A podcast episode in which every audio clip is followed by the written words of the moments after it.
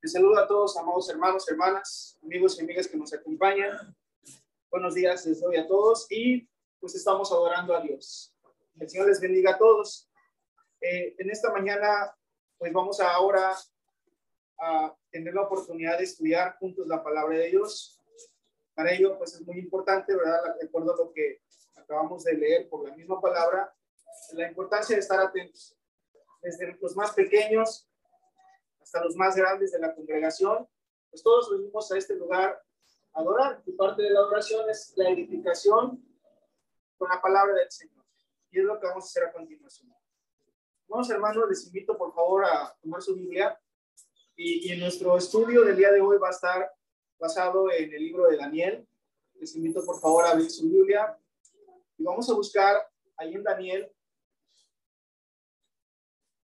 en el capítulo número 2.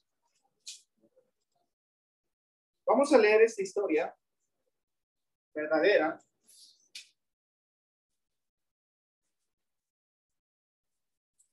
que hallamos aquí en el libro de Daniel.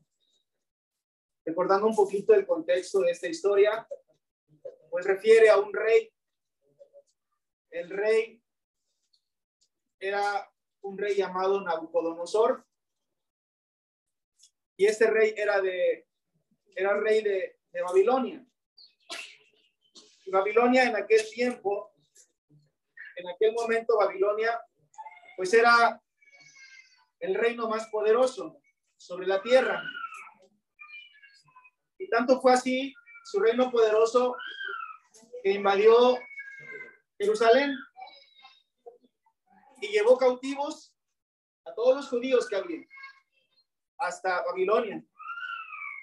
Y dentro de todos los judíos había cuatro jóvenes, jóvenes porque pues así refiere también la misma palabra, ¿verdad? Llamados Daniel, Ananías, Misael y Azarías. Y esos cuatro jóvenes fueron llevados al palacio y por la sabiduría que Dios les daba a ellos, pues sirvieron al rey en aquel tiempo, en Babilonia. Y estando en ese palacio, el palacio de, del rey de Babilonia, pues sucedió algo, que es lo que vamos a, a, leer ahí en, en, Daniel capítulo número 2, a partir del versículo número 1 en adelante. Este capítulo nos va a dar mucha enseñanza de muchas cosas. Podemos ir aprendiendo, vamos a ir leyendo, vamos a ir, pues, poder, poder, vamos a ir viendo cómo podemos sacar mucha enseñanza de todo este capítulo.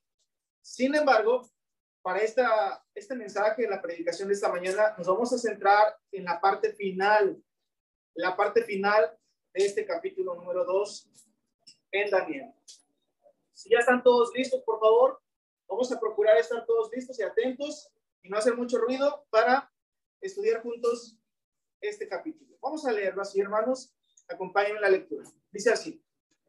En el segundo año del reinado de Nabucodonosor, tuvo Nabucodonosor sueños y se perturbó, perturbó su espíritu y se le fue el sueño. Se habla de la historia de este rey tuvo sueños y esos sueños le perturbaron su espíritu y se le fue el sueño, dice. Dos, hizo llamar el rey a astrólogos, encantadores y caldeos para que le explicasen sus sueños. Vinieron pues y se presentaron delante del rey. Siendo el rey, pues convocó a los sabios que tenían su reino. Aquí nos dice, ¿verdad? Que eran encantadores, astrólogos, magos y, y sus, los que le servían, los llamó para que le explicasen sus sueños. El 3, y el rey les dijo, he tenido un sueño y mi espíritu se ha turbado, turbado por saber el sueño. O sea, que él quería saber ese sueño y su significado. Y estaba perturbado, ¿verdad? en el sentido turbado de que, pues inquieto. Cuatro. Entonces hablaron los caldeos al rey en lengua aramea. Rey, le dijeron, para siempre vive. Di el sueño a tus siervos y te mostraremos la interpretación. Entonces era algo, pues, aparentemente normal. Di el sueño y te vamos a mostrar interpretación, rey. A eso, para eso estamos.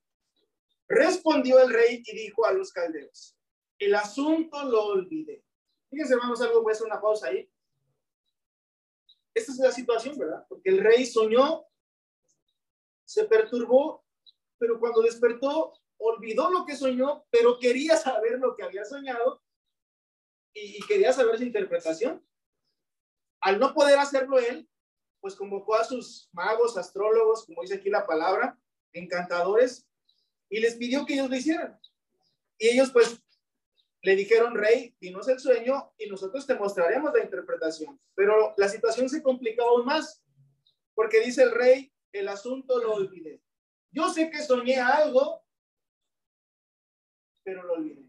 Pero eso que soñé, quiero saber, quiero recordarlo y saber cuál es su interpretación. Porque lo perturbó, ¿verdad? Como dice la escritura. Lo turbó. Dice el 5. Respondió el rey y dijo a los caldeos, el asunto lo olvidé.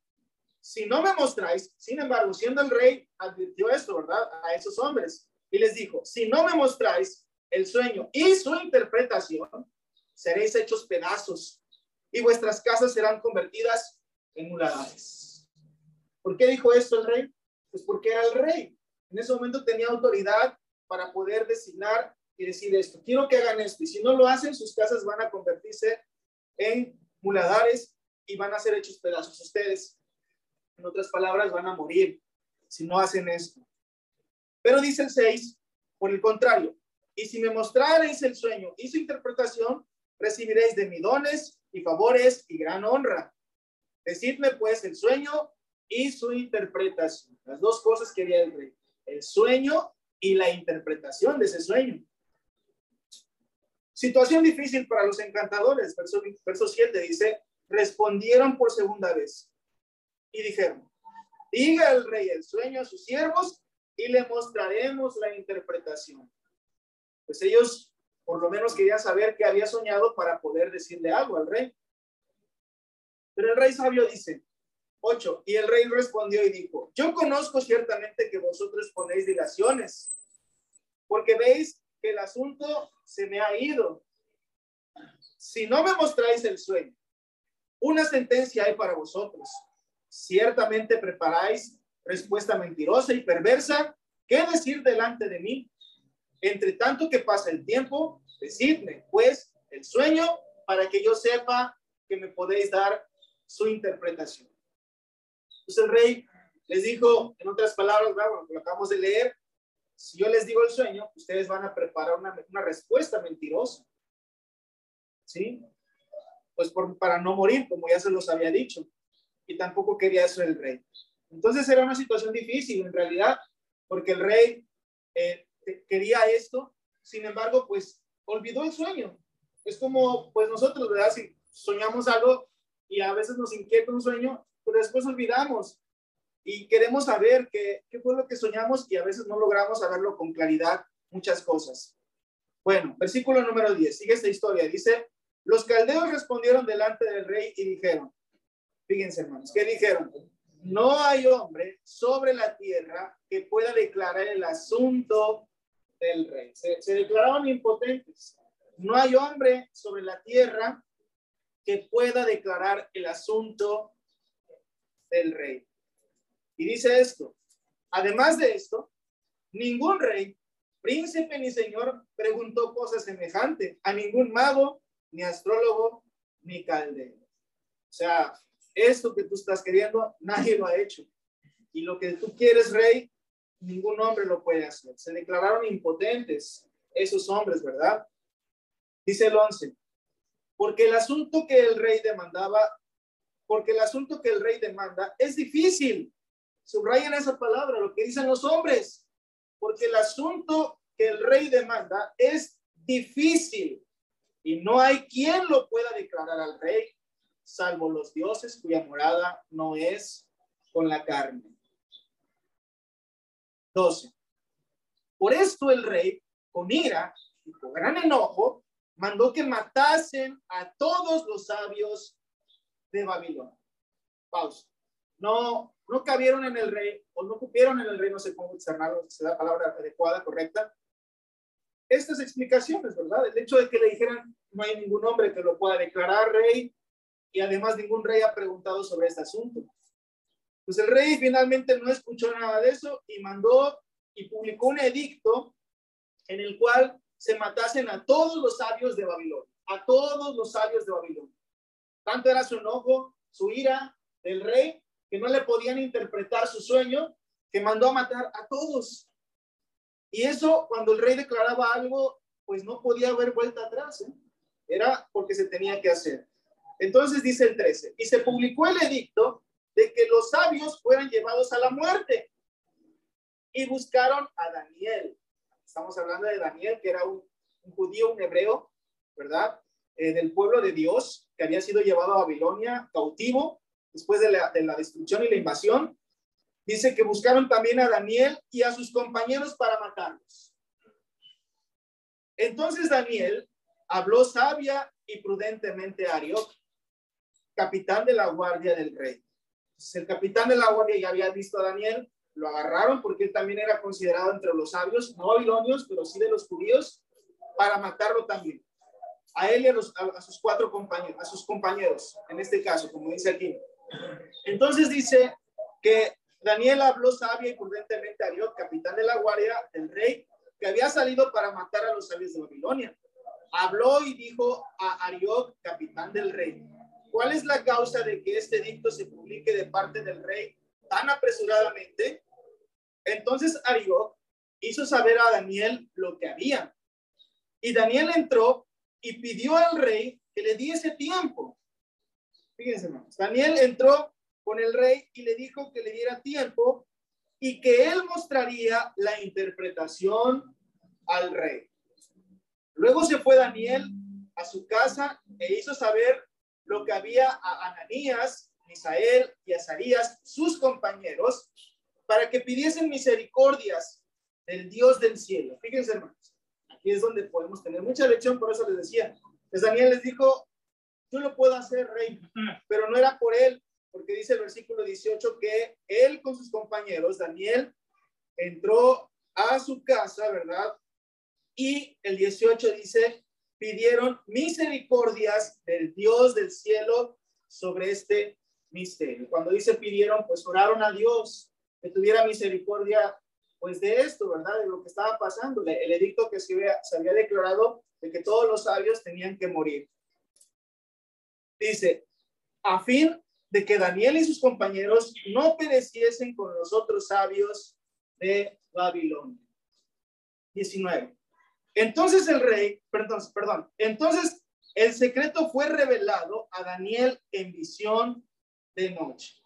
Y está, ¿verdad? Como Dios obra en la situación, siendo del pueblo, ¿verdad? Siendo hijo de Dios, vamos a decirlo así, Daniel pues Dios le reveló esto, dice, fue revelado a Daniel en visión de noche, por lo cual bendijo Daniel al Dios del cielo. Y Daniel habló y dijo, sea bendito el nombre de Dios de siglos en siglos, porque suyos son el poder y la sabiduría. Él, sea Dios, muda los tiempos y las edades. Quita reyes y pone reyes. Y da sabiduría a los sabios y la ciencia a los entendidos. Él revela lo profundo y lo escondido. Conoce lo que está en tinieblas y con él mora la luz. A ti, oh Dios de mis padres, te doy gracias y te alabo, porque me has dado sabiduría y fuerza. Y ahora me has revelado lo que te pedimos, pues nos has dado a conocer el asunto del rey. Fíjense, hermanos, qué oración tan bonita, ¿verdad? Dando gracias a Dios, el favor de Dios para con sus hijos. Y Daniel ahora ya lo sabía, por revelación, como dice el versículo número 19. Entonces el secreto fue revelado a Daniel en visión de noche. Por lo cual bendijo Daniel al Dios del cielo. Eso que no podían hacer los magos, encantadores, astrólogos, que declararon al rey y le dijeron, no hay hombre sobre la tierra que pueda hacer esto. Ahora Daniel lo sabía. Y no por él, sino por gracia de Dios, por el poder de Dios. ¿verdad?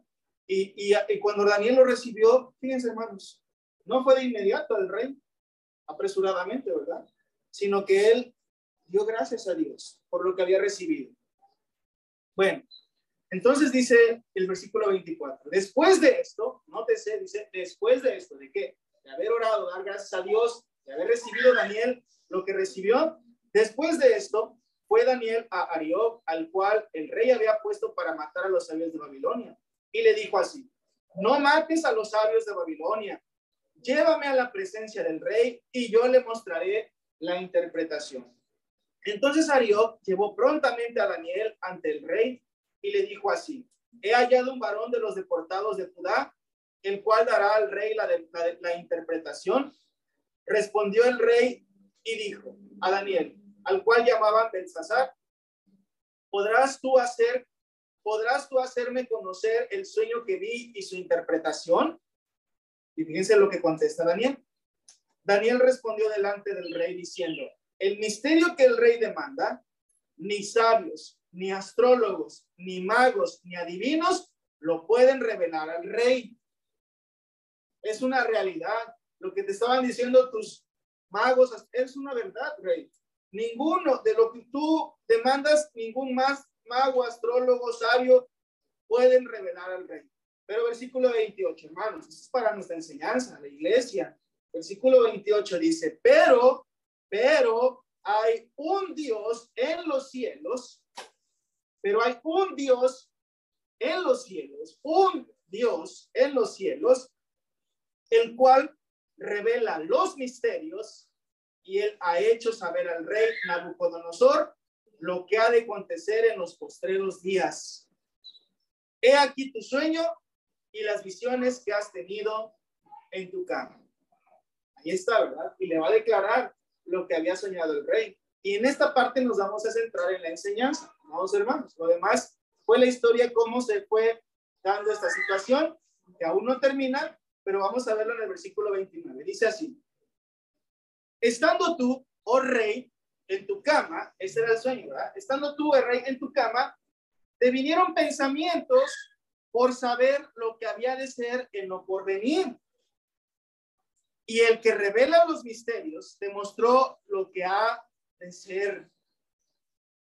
Y a mí me ha sido revelado este misterio, no porque en mí haya más sabidurías que en todos los vivientes, sino para que se dé a conocer eso es muy importante. Este sueño, hay que subrayar esta parte, por así decirlo, ¿verdad? Dice, sino para que se dé a conocer, se dé a conocer al rey la interpretación y para que entiendas los pensamientos de tu corazón. Este sueño era para darse a conocer al rey primero, pero no solamente al rey, hermano sino a nosotros también que estamos en este tiempo. Al rey fue el primer hombre en la tierra al que se le declaró primero por el sueño y después la interpretación de Daniel de las cosas que iban a suceder en los postreros días, en los postreros tiempos, en el futuro de aquel tiempo. Sin embargo, esta revelación que se da a conocer, también se nos da a conocer a nosotros por la palabra. ¿Por qué nos involucra a nosotros? Lo vamos a ver más adelante. Y vamos a seguir leyendo. Dice así, 31. Le dice Daniel, tú, oh rey, veías y he aquí una gran imagen. Esta imagen, que era muy grande y cuya gloria era muy sublime, estaba en pie delante de ti y su aspecto era terrible. Otras palabras, a lo que le dice al rey, tú lo que veías era una imagen que estaba frente a ti, era muy grande, sublime, majestuosa, hermosa, imponente, en otras palabras, estaba de pie esa imagen delante de ti y su aspecto era terrible, terrible de impotente, de, perdón, de potente, una imagen pues que sorprendía, ¿verdad? Ante él estaba, imaginémonos al, hombre en su, en su tamaño y una imagen superior, no sé cuántos metros, ¿verdad? Pero una imagen superior que estaba viendo delante de él. ¿Qué era esa imagen? Dice el versículo 32. La cabeza de esta imagen era de oro Ah, esta imagen tenía una cabeza. Nos da la descripción de qué figura era. Dice que tenía una cabeza y esa cabeza era de oro, oro fino. Su pecho y sus brazos de plata. Ah, entonces tenía como una forma de hombre, porque tenía pecho y brazos. Y su pecho y sus brazos dice que era de otro metal, que era de, dice, de plata. Su vientre y sus muslos de bronce. El vientre, pues es la parte baja, ¿verdad? Aquí del cuerpo, el vientre y los muslos, nos da a entender que era figura de un hombre, de un ser humano, porque tenía vientre y muslos. ¿Eran de qué metal dice? Eran de bronce. ¿Sí? 33. Sus piernas de hierro, ah, tenía sus piernas, ¿verdad? Sus piernas es la parte baja, su pierna, la parte baja, eran de hierro, sus pies en parte de hierro y en parte de barro cocido. Y sus pies, los dos pies, eran mezcla de hierro con barro. ¿sí? Entonces, eso era la imagen que había visto el rey. Una imagen potente, ¿verdad? Eh, majestuosa, sublime, en la cual había una cabeza que era de oro, pecho y brazos de plata, vientre y muslos de bronce, y sus piernas de hierro y sus pies de hierro con barro cocido, mezclado, ¿verdad? Eso es lo que había visto el rey y Daniel se lo estaba dando a conocer. Dice el 34, no era todo lo del sueño, porque dice el 34, estabas mirando, estabas mirando, rey, hasta que una piedra, acuérdense que tuvimos un estudio acerca de esto, a la roca, la piedra, en este caso, hasta que una piedra fue cortada, no con mano, e hirió a la imagen en sus pies de hierro y de barro cocido y los desmenuzó. Esta imagen que veía el rey era entonces una piedra que había sido cortada, cuando dice cortada, pues, pues agarrada, pero no fue con mano de hombre, eso es muy importante. Esa piedra no fue tomada por mano de hombre. El sueño aquí lo dice. Sí tomaron una piedra, pero no fue mano de hombre. Pero esa piedra que fue tomada hirió la imagen en sus pies de hierro y de barro cocido y los desmenuzó. ¿Qué quiere decir? Esa piedra fue lanzada Fíjense, hermano, esa piedra fue lanzada no por mano de hombre, hiriendo a la imagen, como decir, voy a hacer esta seña, pero no era mano de hombre, recuerden eso, moventarla a los pies. ¿Sí? Y dice la escritura que los desmenuzó, los pies. Los desmenuzó es que sus pies se deshicieron de esa imagen. ¿En cuál estamos? 34. Gracias. 35. Entonces fueron desmenuzados también el hierro y el barro cocido, el bronce, la plata y el oro. Esa piedra desmenuzó los pies, el hierro el bronce, la plata y el oro. Toda la imagen, en otras palabras. Toda la imagen. Una piedra. Algo increíble. Una piedra desmenuzando el oro. A ver, hagan ustedes, pues, hermanos, un ejercicio. Agarren una piedra y a un anillo, una esclava de oro, péguenle. Vamos a ver si lo van a desmenuzar. A la plata, agarren algo de plata y péguenle. ¿Lo va a desmenuzar? No. Y si algo llegara a romperse, lo rompe. Pero no como dice la escritura. Porque esa piedra dice que los, los, lo desmenuzó. Dice el versículo, y fueron, la segunda parte del 35, y fueron como tamo de las eras de verano. ¿Qué quiere decir la palabra tamo? polvo. O sea, si la piedra, increíble, desmenuzó toda la imagen hasta hacerla que polvo. ¿Y el polvo cómo es? finito, insignificante. Toda esa imagen se redujo a un polvo, nada más. ¿Y todo eso por quién? Por la piedra. Por la piedra que hirió esa imagen. Y estando hecho polvo, ¿qué dice la escritura? Y se los llevó el viento sin que, que, sin que de ellos quedara rastro alguno. Fíjense, hermanos, ¿cómo terminó esa imagen impotente? Yo con la palabra impotente, ¿por qué digo impotente? ¿Cómo terminó esa, esa imagen potente, majestuosa, sublime? ¿Cómo terminó? reducida a polvo. Todo bueno que fuera que quedara el polvito. Luego lo guardan, ¿no? Porque es polvo así, las cenizas. Pero ¿qué pasó con ese polvo? Un viento se lo llevó y no quedó rastro, dice la palabra, rastro alguno de esa imagen imponente. Por eso perturbó al rey todo esto, ¿verdad? Porque yo vio cosas ilógicas y, a, la vida, pues, al, mundo. El rey conocía el oro, el rey conocía la plata, y cómo esa, esa piedra deshizo todo eso y se lo llevó. Por eso turbó al rey este sueño y quería saber con, con ansiedad su, su interpretación. Y aquí está Daniel explicando el sueño, ¿verdad? E, y, perdón, diciéndole el sueño. Dice el versículo 35, más la piedra, la parte final dice, más la piedra que hirió a la imagen fue hecha un gran monte que llenó toda la tierra. No tan solo, fíjense, la piedra, hermanos.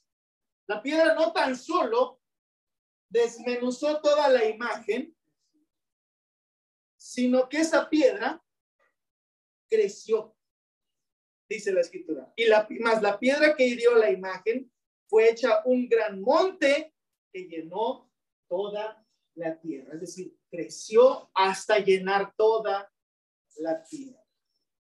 ¿Hemos visto algo así, hermanos? ¿Ustedes han visto a, las piedras crecen? No, pero en el sueño aquí está esta parte, ¿verdad? Por eso turbó al rey todo esto, como una piedra está llenando y, llena toda la tierra, dice el versículo, más la piedra que hirió a la imagen fue hecha un gran monte que llenó toda la tierra. Y hasta ahí terminó el sueño del rey. Pero eso tan solo es el sueño. ¿Qué quería el rey saber? Dos cosas. El sueño y la interpretación. ¿Cuál es la interpretación de todo esto? ¿Qué significa, cuando dice interpretaciones, qué significa esto? ¿Qué significa esto? Quería saber el rey, el primero, acuérdense. Pero esta revelación fue dada primero al rey, pero también para nosotros, ¿sí? Para el mundo. Vamos a leerlo, versículo 36. Dice Daniel, este es el sueño también la interpretación de él diremos en presencia del rey. Ya tan solo yo creo que con el sueño ya le hubieran salvado la vida, por lo menos a Daniel y sus compañeros. Pero no fue hasta ahí, ¿verdad? Sino que también la interpretación dice, diremos en presencia del rey. Versículo 37. Pongan atención a la interpretación, hermanos, ¿verdad? Porque es lo que vamos a leer y ese es el motivo de nuestro estudio. Dice el 37. Tú oh rey, eres rey de reyes, porque el Dios del cielo te ha dado reino, poder, fuerza y majestad. Eso no se va a negar, rey. Tú eres un rey en este tiempo y tú eres rey de reyes y lo que tú tienes, Dios te lo ha dado, poder, fuerza y majestad. Fíjense lo que Dios le dio a este rey, 38. Y donde quiera que habitan hijos de hombres, bestias del campo y aves del cielo, Él, o sea, hace Dios, los ha entregado en tu mano. Es decir, donde haya hombres, pueblos, animales, tierras, todo lo que hay en, en la tierra conocida en ese tiempo, Dios lo entregó a ti. Por eso era el reino más poderoso, Babilonia. Aquel tiempo. Babilonia con su rey Nabucodonosor. Dios lo ha entregado a ti. Dice, y te ha dado, versículo 38, el dominio sobre todo, te ha dado el dominio sobre todo. Tú eres aquella cabeza de oro. Esa es la interpretación. Empezando, ¿verdad? Esa imagen que tú viste, en esa cabeza, la cabeza es algo principal. Eres tú, rey. Dios te ha dado dominio, majestad, poder, fuerza, y donde quiera que habitan hombres, bestias, aves, todo lo ha entregado en tu mano y te ha dado dominio sobre todo. Tú eres aquella cabeza. Pero dice el 39. Y después de ti, después, es hay que resaltar esa palabra, después de ti, se levantará otro reino inferior al tuyo. Y luego un tercer reino de bronce, el cual dominará sobre toda la tierra. Bueno, en la interpretación, entonces, en la imagen, estaba la imagen, la cabeza de oro, y luego, ¿qué seguía?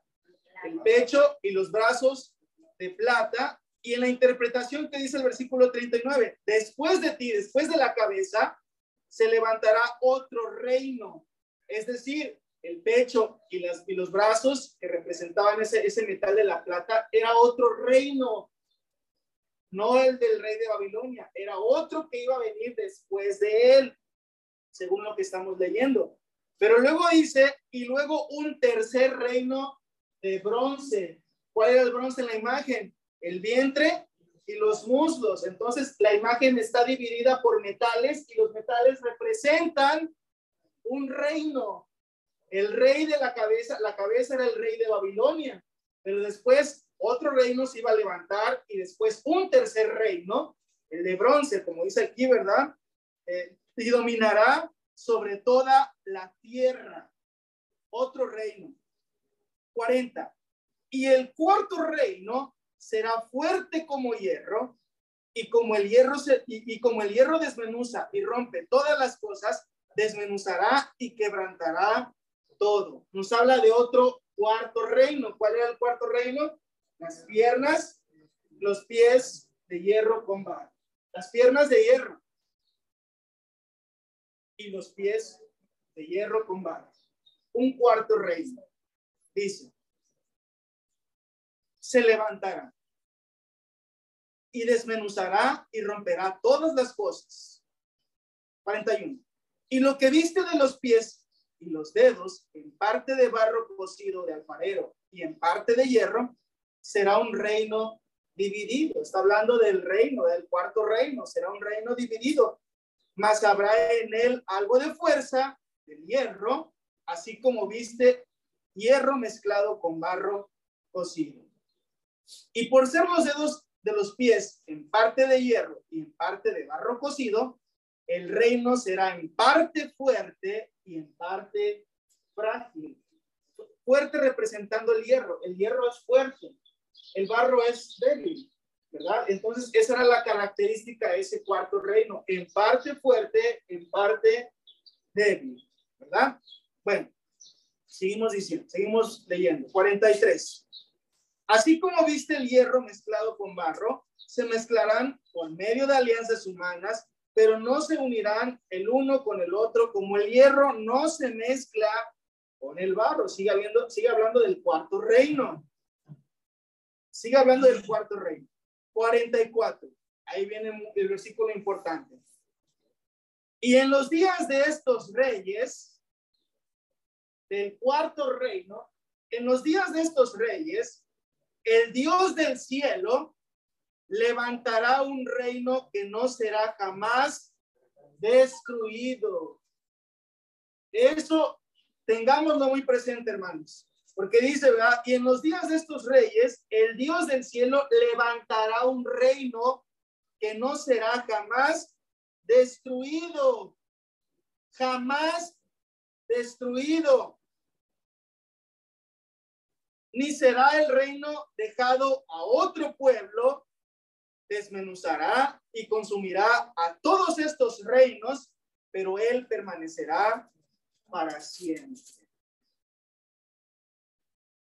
Fíjense, hermanos, cómo Dios iba a establecer un reino en los días de estos reyes. 45. De la manera que viste que del monte fue cortada una piedra, no con mano, la cual desmenuzó el hierro, el bronce, el barro, la plata y el oro, el gran Dios ha mostrado al rey lo que ha de acontecer en lo porvenir, y el sueño es verdadero y fiel su interpretación. Entonces el rey Nabucodonosor se postró sobre su rostro. Fíjense, hermanos, esto me llama mucho la atención. El rey se postró sobre su rostro, se humilló delante de él. De Dios, y se humilló ante Daniel y mandó que le ofreciesen presentes e incienso. El rey habló a Daniel y dijo, ciertamente, el Dios vuestro es Dios de dioses y Señor de los reyes, y el que revela los misterios, pues pudiste revelar este misterio. Entonces el rey engrandeció a Daniel y le dio muchos honores y grandes dones, y le hizo gobernador de toda la provincia de Babilonia y jefe supremo de todos los sabios de Babilonia. Y Daniel solicitó al rey y obtuvo que pusiera sobre, sus, sobre los negocios de la provincia de, de Babilonia a Sadrach, Mesach y Abednego, y Daniel estaba en la corte del rey. Hasta ahí terminamos, el capítulo número 2. Vamos, hermanos, esta es la historia, un acontecimiento que pasó hace mucho tiempo, ¿verdad? Cuando estaba este reino, en el cual ese rey soñó y pues quería saber lo que había soñado. Y no tan solo saber lo que soñó, sino su interpretación. Y Daniel, pues, lo muestra pidiéndole a Dios que le revelara todo esto. Dios se lo revela y le muestra al, al rey el sueño y su interpretación. Amados hermanos, ¿por qué estamos estudiando todo esto? Estamos estudiando porque esto tiene que ver con nosotros. Tiene que ver en este momento en lo que estamos aquí en este lugar. Y es algo de lo que nosotros debemos dar gracias a Dios y debemos de sentirnos privilegiados de ser parte de este reino que Dios ha creado. ¿Por qué decimos esto? Porque esto finalmente se cumplió. Porque Dios cuando dice algo, se cumplen las cosas. Y si Dios había prometido que después del rey de Babilonia había de elegirse otro rey, así sucedió. No nos vamos a meter con la historia ahorita, ¿verdad? Pero así sucedió. El rey de Babilonia no fue eterno. Después vino otro rey mayor que él y dominó. Y después un tercer reino que también dominó sobre toda la tierra. Se cumplió. Y después un cuarto reino. Estamos hablando de los romanos, ya en ese tiempo de los romanos, y también dominó sobre toda la tierra, sobre todo pueblo que había, dominó, ¿sí? Pero en tiempo de ese, en los tiempos de ese cuarto rey, ¿no? Entonces, ¿qué dice la escritura? Según la, la, la, la imagen, el sueño y la interpretación, el Dios del cielo, ¿verdad? Dice, eh, se cortó, dice el versículo, vamos a leerlo nuevamente. Estamos en el énfasis 35. Entonces fueron 34. Eh, Estabas mirando hasta que una piedra fue cortada, no con mano. Esa parte es importante porque la piedra fue tomada no por mano de hombre, sino por Dios. Y Dios no es hombre, como nosotros, ¿verdad? Fue tomada, dice, no cortada eh, con mano, e hirió a la imagen en sus pies de hierro y de barro cocido y los desmenuzó. Entonces Dios hirió la imagen con esa piedra. Y esa piedra desmenuzó todo. Y esa piedra al final dice, más la piedra, el 35, la parte final, más la piedra que hirió a la imagen fue hecha un gran monte que llenó toda la tierra. ¿Cómo es este reino entonces? Bueno, la misma palabra nos declara y todo esto se cumple en la palabra del Señor. Ahora vamos a ir teniendo presente este, esta imagen ¿Cómo se dio cumplimiento a este, a este reino de Dios? Vamos a leer en Lucas capítulo 1, vamos a pasar ahora al Nuevo Testamento. en Lucas capítulo 1, versículo 30 al 33. Vamos a ir leyendo los versículos precisos, hermanos, que nos van dando la explicación de esto que acabamos de leer. Lucas capítulo número 1, versículo 30 al 33.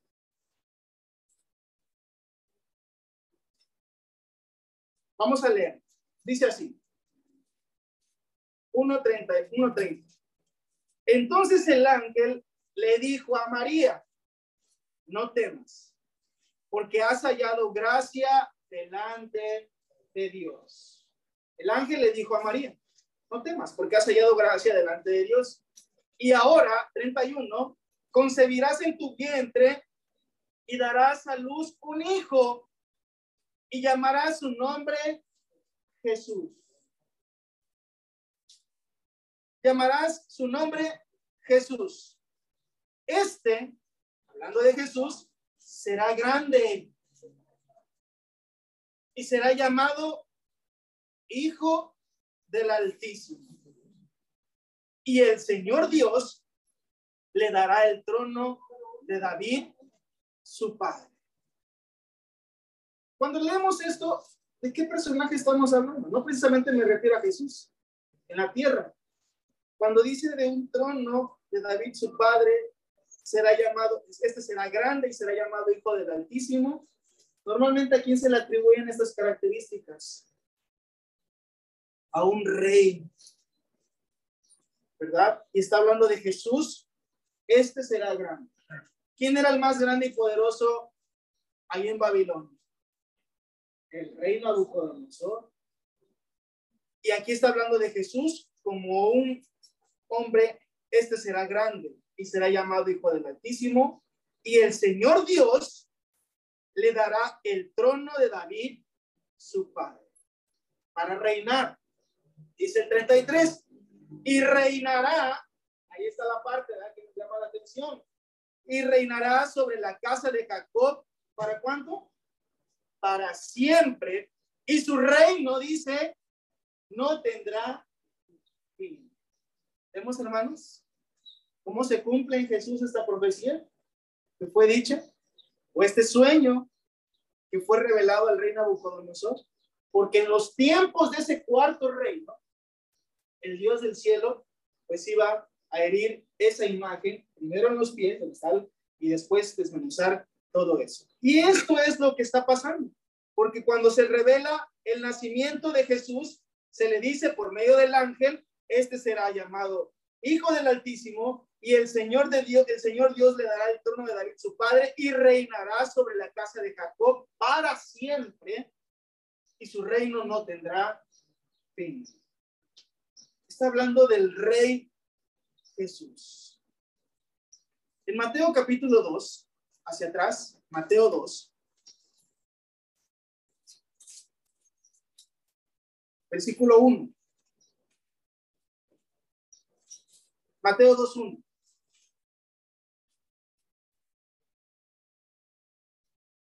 Dice así.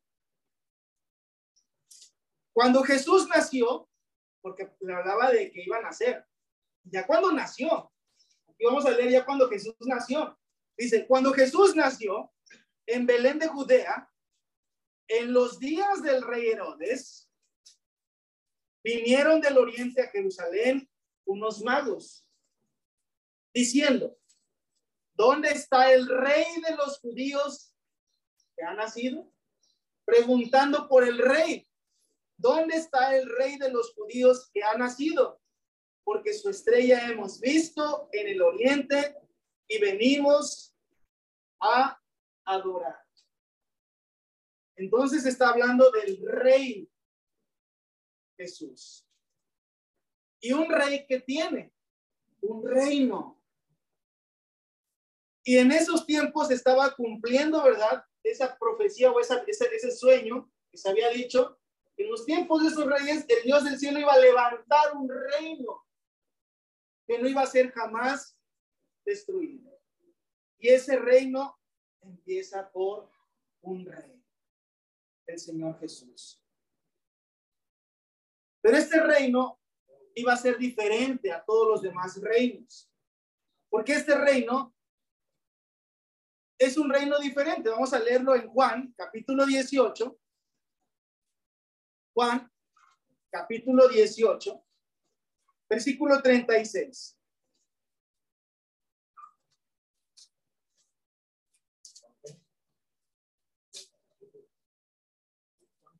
Dieciocho, treinta y seis. Juan dieciocho, treinta y seis.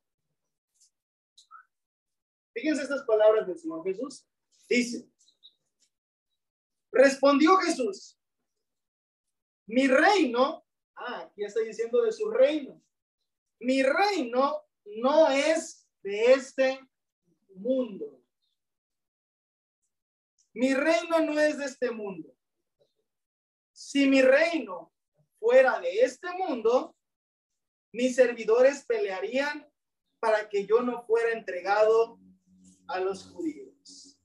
Pero mi reino no es de aquí. ¿Qué estaban pensando todos los demás reyes en ese tiempo? Estaban pensando de un reino terrenal. Y Jesús les dice en otras palabras, yo tengo un reino, es cierto, porque este reino no fue dicho por, en, este, en momento, ¿verdad? Sino fue dicho desde antes, por Dios. Pero dice, mi reino no es de este mundo. Si mi reino fuera de este mundo, mis servidores, o sea, hace nosotros, pelearían para que no fuera entregado a los judíos, para establecerse en esta tierra, en este mundo, dominar todo el mundo. Pero dice Jesús, pero mi reino no es de aquí. Sin embargo, el Señor Jesús estaba diciendo esto. ¿Por qué, hermanos y amigos? Es muy importante entender esto. Porque el reino de Jesús, el reino de Dios, no es un reino, no, no es un reino terrenal, sino es un reino espiritual. No es un reino terrenal, es un reino espiritual. Y al ser un reino espiritual, en este reino no luchamos contra hombres, sino contra qué luchamos, dice la palabra de Dios. Contra huestes de maldad. Nuestra lucha no es con carne ni sangre, dice la palabra de Dios, sino con huestes de maldad, con dominios, con el príncipe del de la potestad del aire, dice el apóstol Pablo, que es el diablo. Pero al no ser un reino terrenal y ser un reino espiritual, entonces el Señor Jesús lo que hizo mientras él anduvo en este mundo, ¿verdad? Fue eso, anunciar el reino de Dios, pero no tan solo anunciarlo, sino empezar a invitar a las personas al reino de Dios. Vamos a leerlo en Marcos, capítulo número uno, en Marcos, capítulo 1, versículo 14. Y es lo que ahora toda persona en este tiempo debe de saber, principalmente todos aquellos que no se han convertido, todos aquellos que no son parte del reino de Dios. Todavía no son parte del reino de Cristo pueden hacerse reino, pueden hacerse parte del reino de Dios, parte del reino de Cristo. ¿Cómo lo tienen que hacer? El Señor Jesús aquí lo va a decir. Dice el versículo 14. Marcos 1, 14 dice, después que Juan fue encarcelado, vino Jesús a Galilea predicando el evangelio del reino de Dios. El Señor Jesús vino a Galilea, a una región, a predicar anunciar el evangelio del reino de Dios. Ese reino del que se habló en aquel sueño. El Señor Jesús ahora ya lo estaba predicando a las personas.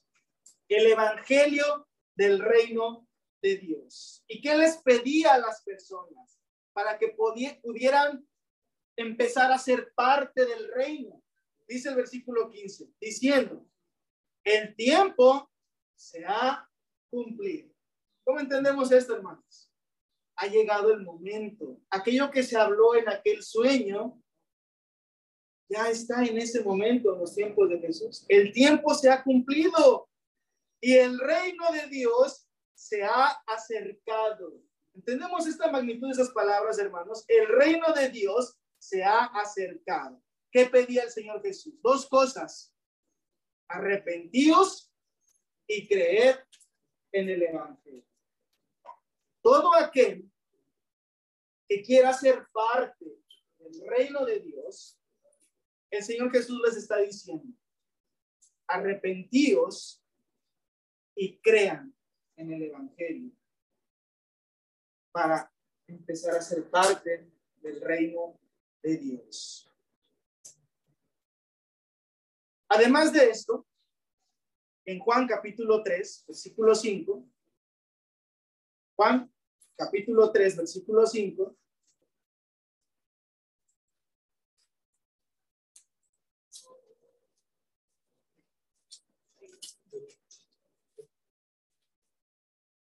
Vamos a leer lo otro que hay que hacer para ser parte del reino de Dios, para ser, venir a ser parte del reino de Cristo. Juan capítulo 3, versículo 5. Dice así. Respondió Jesús, de cierto, de cierto te digo que el que no naciere de agua y del Espíritu ¿Qué dice el Señor Jesús? No puede entrar en donde?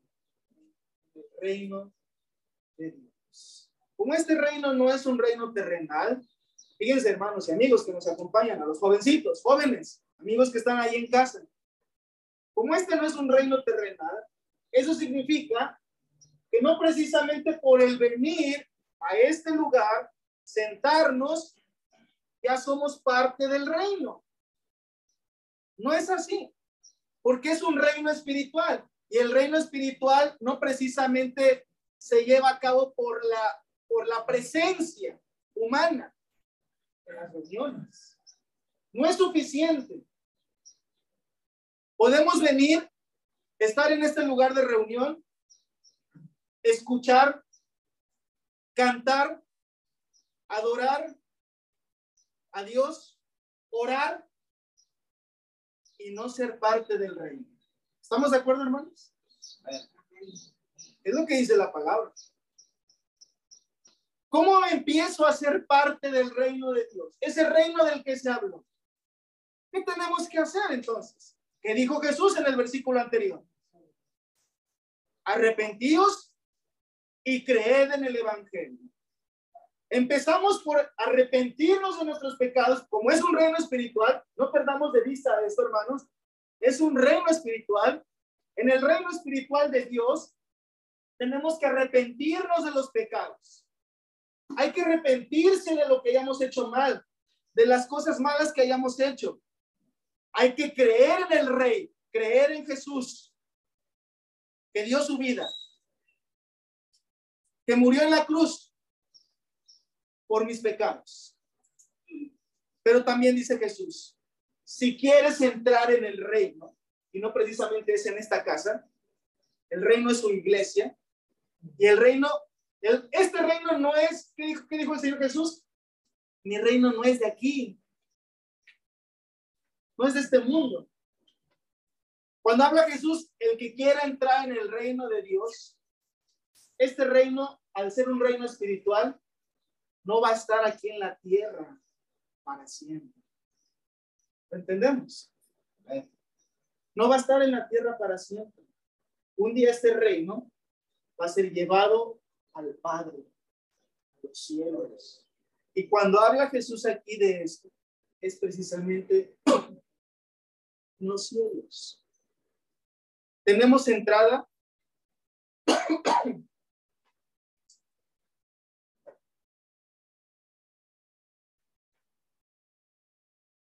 al reino de los cielos obedeciendo lo que Jesús ha dicho. Por eso, cuando le dijo a aquel hombre, de cierto, de cierto te digo, que el que no naciere del agua y del espíritu, porque es un reino espiritual, no puede entrar en el reino de Dios. ¿Y qué es nacer del agua y del espíritu? Hermanos y amigos, jóvenes, es bautizarse. Y es una condición, no, no dicha por mí, dicha por el Señor Jesús. Todo aquel, en otras palabras, que quiera ser parte del reino de Dios, tiene que bautizarse para que puedan ser parte del reino de Dios. Por eso el Señor Jesús, más adelante, en Marcos 16, atrás, unas páginas atrás, el libro, Marcos 16, 15, dijo el Señor Jesús. Es la invitación a todo aquel que no es parte del reino de Dios aún. Porque esa es la invitación del Señor Jesús. Y le dijo a sus apóstoles, Marcos 16, 15, dice así, y les dijo, id por todo el mundo y predicad el evangelio a toda criatura. Si lo queremos ver como lo estamos estudiando, en otras palabras, es, es, decirle, vayan a todo el mundo e invítenlos a dónde? Al reino. Vayan por todo el mundo y prediquen el evangelio a toda criatura. Versículo 16 dice, el que creyere y fuere bautizado será salvo. Lo mismo que leímos hace un momento. Arrepentíos y creed en el Evangelio. El que no naciera del agua y del Espíritu no puede entrar en el reino de Dios. Y el Señor Jesús les dijo, vayan por todo el mundo y prediquenles a las personas esto. El que creyere y fuere bautizado será salvo. Mas el que no creyere será condenado. Estas son las palabras que dijo Jesús. En Hechos capítulo 2, hacia adelante, Hechos capítulo 2, versículo 38.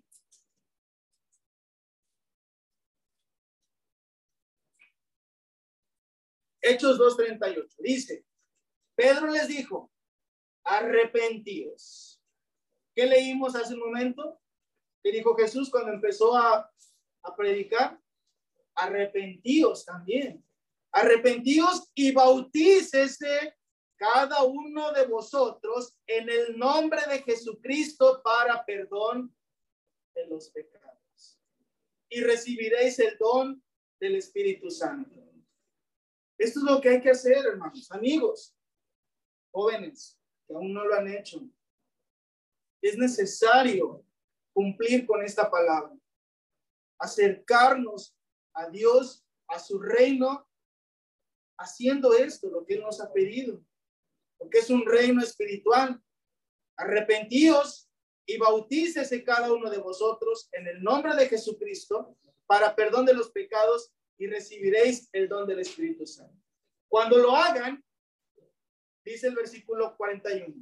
Así que los que recibieron su palabra fueron bautizados, nacieron del agua y del Espíritu, fueron bautizados y se añadieron aquel día como tres mil personas. Entonces, para ser añadidos al reino, hay que obedecer las palabras de Jesús. Hay que hacerlo con fe. Así que los que recibieron su palabra fueron bautizados y se añadieron aquel día como tres mil personas. 47. Alabando a Dios y teniendo favor con todo el pueblo, y el Señor añadía cada día a la iglesia los que habían de ser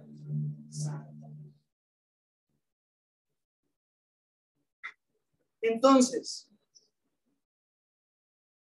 ¿qué es la iglesia?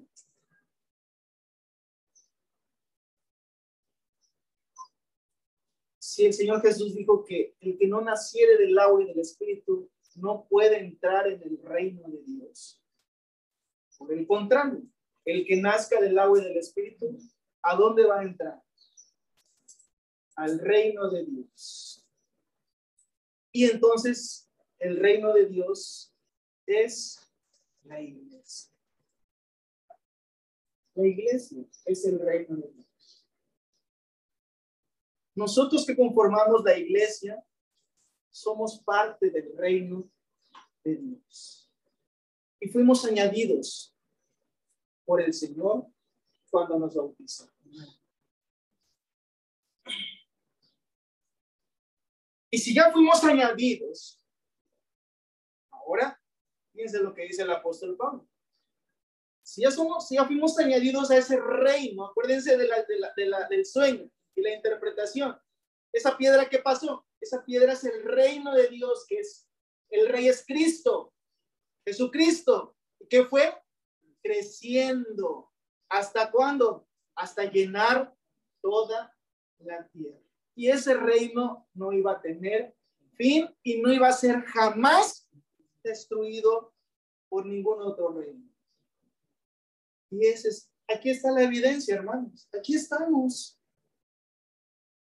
El reino sigue en la tierra, vamos a decirlo así, por el momento.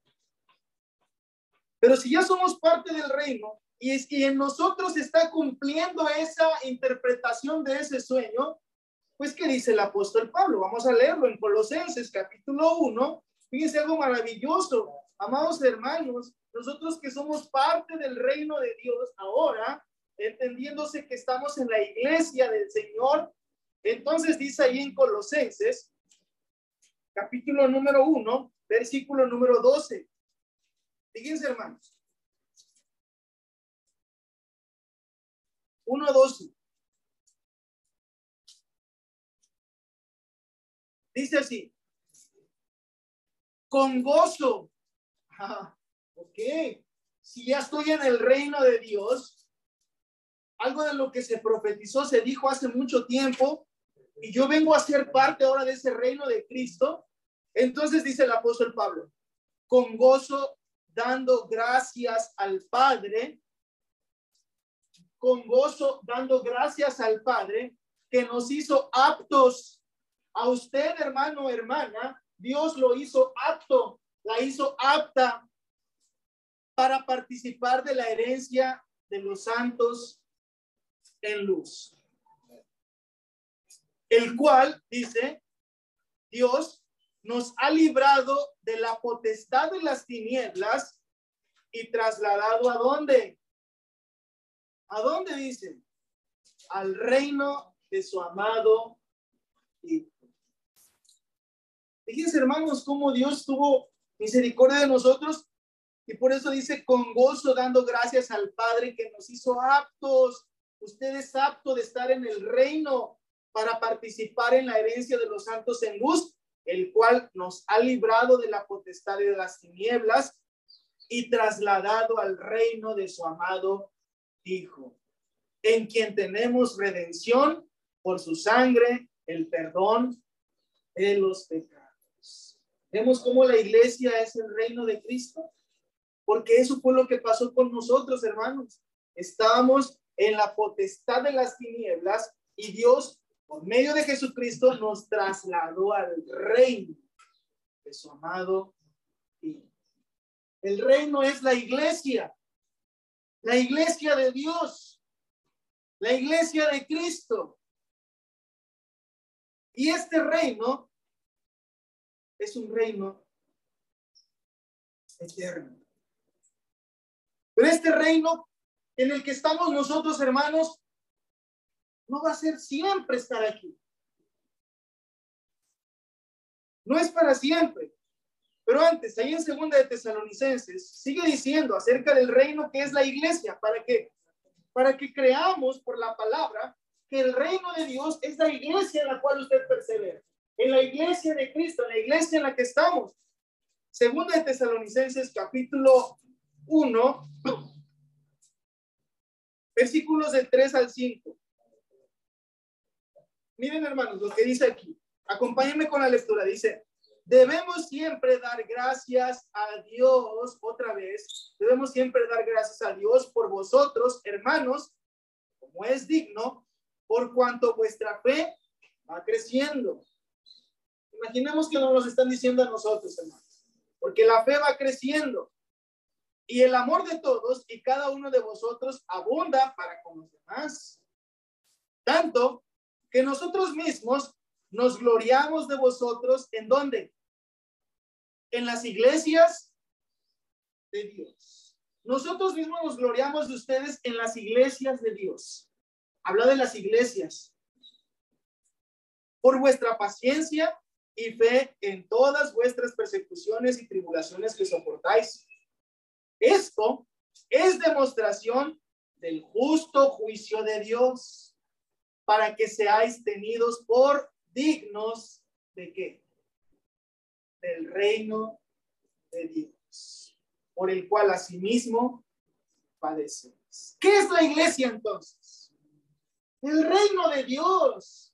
Cuando se habla del reino de Dios, se está hablando de la iglesia de Dios. Aquí lo estamos leyendo.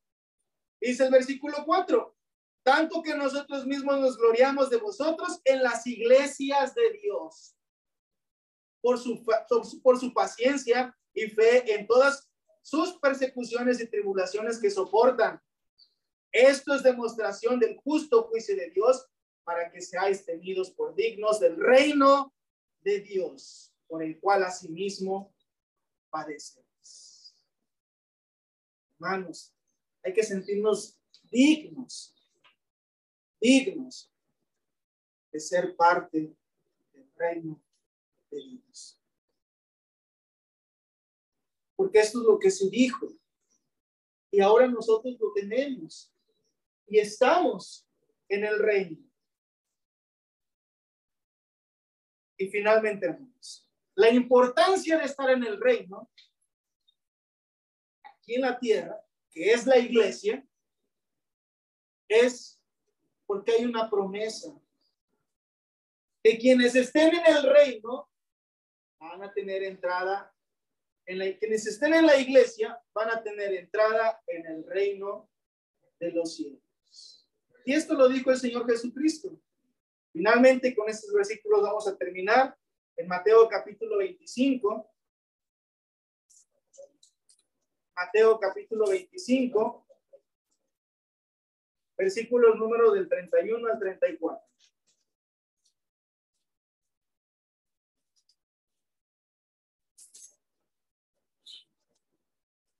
Dice así, cuando el Hijo del Hombre venga en su gloria, Mateo 25, 31.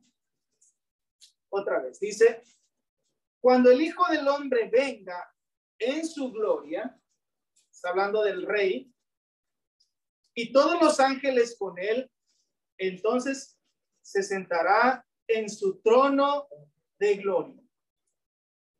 Y serán reunidas delante de él todas las naciones y apartará los unos de los otros como aparta el pastor las ovejas de los cabritos. Y pondrá las ovejas a su derecha y los cabritos a su izquierda. Entonces el rey es Cristo, entonces el rey dirá a los de su derecha, venid, benditos de mi Padre, heredad del reino preparado para vosotros desde la fundación del mundo. Venid, benditos de mi Padre, heredad del reino preparado para vosotros desde la fundación del mundo desde lo que leí y más todavía anteriormente a ese sueño de Nabucodonosor. Esa es la importancia de ser parte del reino de Dios. Si ya somos parte del reino de Dios, amados hermanos, pues tengamos presente esto y valoremos y demos gracias a Dios y con gozo, porque Dios lo hizo apto para ser parte del reino de Dios. Y quienes todavía no son parte del reino de Dios, háganlo, porque es la única manera en la cual ustedes van a poder tener la oportunidad de ser salvos, como lo leímos, por medio de la iglesia, por medio del reino de Dios. Y como lo acabamos de leer finalmente, cuando venga el Señor Jesucristo, va a venir y va a reunir a todas las naciones, pero va a decir el rey a los de su derecha, venid, benditos de mi Padre, heredad el reino preparado para ustedes desde la fundación del mundo. No menospreciemos este reino, hermanos. No porque sea un reino terrenal, quiere decir que sea un reino inferior. Al contrario, todos los reinos terrenales perecen, se acaban. Pero el reino de Dios, que es la iglesia, permanece y su palabra se cumple y se seguirá cumpliendo. Valoremos en dónde nos encontramos. No nos encontramos en cualquier lugar y no me refiero a esta casa. No somos cualquier cosa, hermanos. Somos parte del reino de Dios. Un día el Señor nos va a reunir no nada más a nosotros ni a los hermanos que han muerto, sino a todas las naciones en las cuales también está el reino de Dios, que es la iglesia. Y un día vamos a ser reunidos todos para estar en la vida eterna con el Señor por haber sido parte de este gran reino que Él estableció, pues por medio de su Hijo, nuestro Señor Jesucristo. Les invitamos a todas las personas que no lo han hecho, háganlo. Crean en el Evangelio, arrepiéntanse de sus pecados, bautícense para que sean parte del reino de Dios. Y maravillosa lección que leímos allí en Daniel, este sueño y cómo debemos de sentirnos contentos y gozosos de saber que esto se ha cumplido en nosotros. Somos ese reino. Y si somos ese reino, hagamos todo para que este reino permanezca para siempre. Por eso tenemos que anunciarles a las demás personas la importancia de ser parte del reino de Dios, predicarles para que se conviertan y vengan también a tener esa oportunidad de ser salvos en la iglesia del Señor. Que Dios los bendiga a todos.